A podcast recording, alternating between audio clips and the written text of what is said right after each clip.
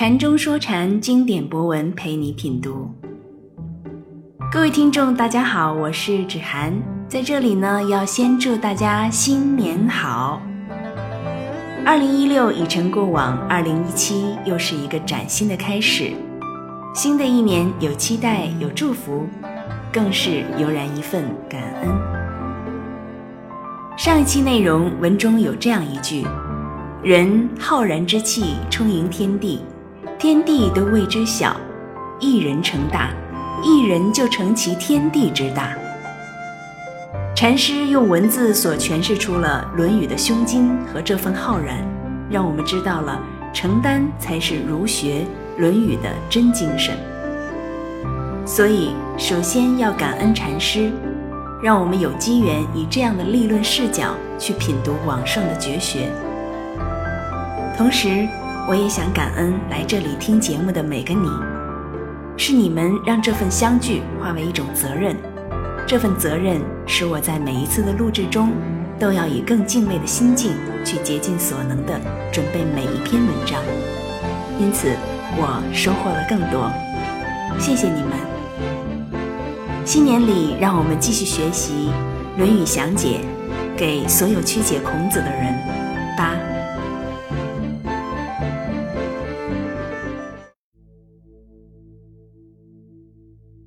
对首章三个不易的初步了解，最终必须落在承担上。如果没有这种对天地人、对圣人之道、对行圣人之道，最终达到不允的世界的承担，那么就没必要继续《论语》的研读。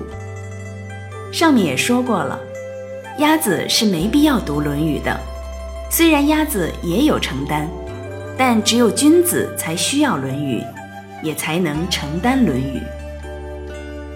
下面本 ID 要干的一件事，一定是《论语》成书以来没人干过的，就是要重排《论语》各章间的顺序。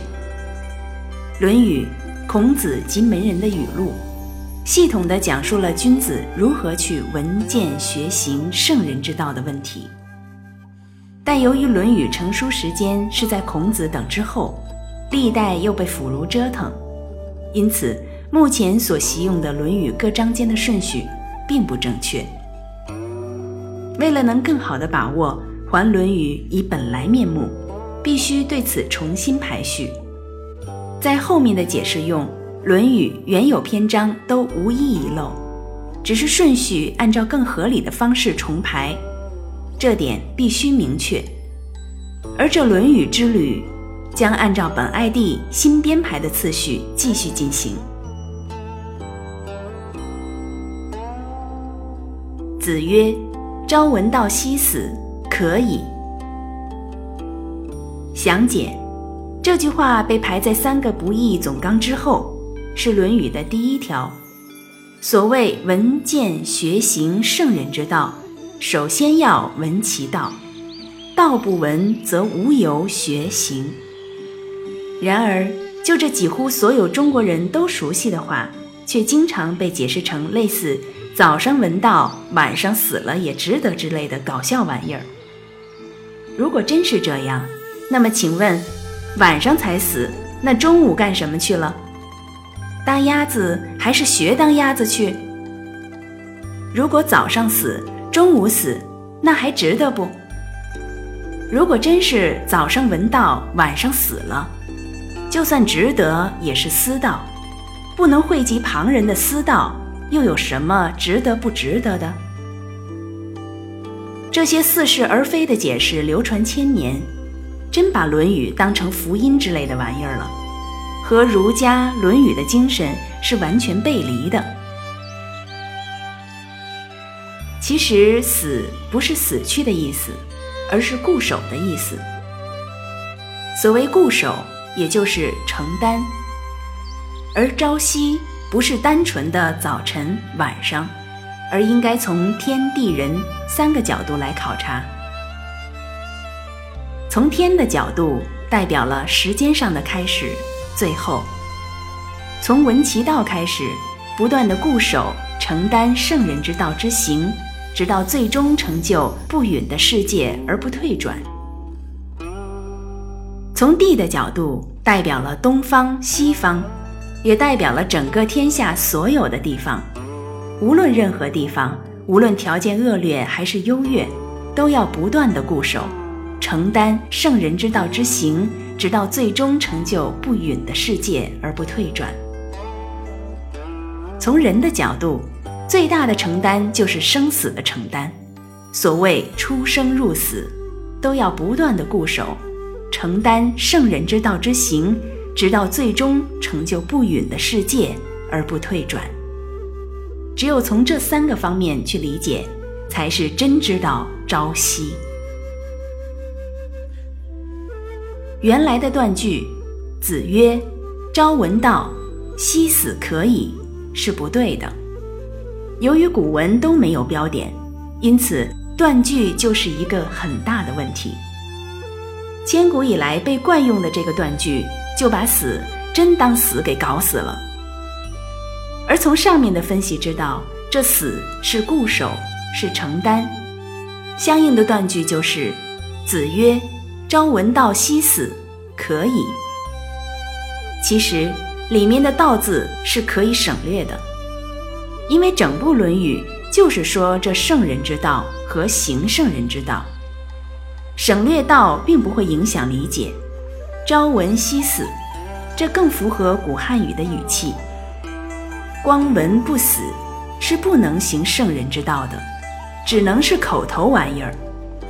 而历史上的腐儒们最大的弊病就是光闻不死，这死是固守，是承担，而要固守承担。就必须死心塌地、痴心不改、偷心不死，是不可能行圣人之道的。朝闻道，夕死可以。君子从闻其道开始，无论任何地方，无论条件恶劣还是优越，甚至出生入死，都要不断的固守，承担圣人之道之行。直到最终成就不允的世界而不退转，只有这样，才可以行圣人之道呀。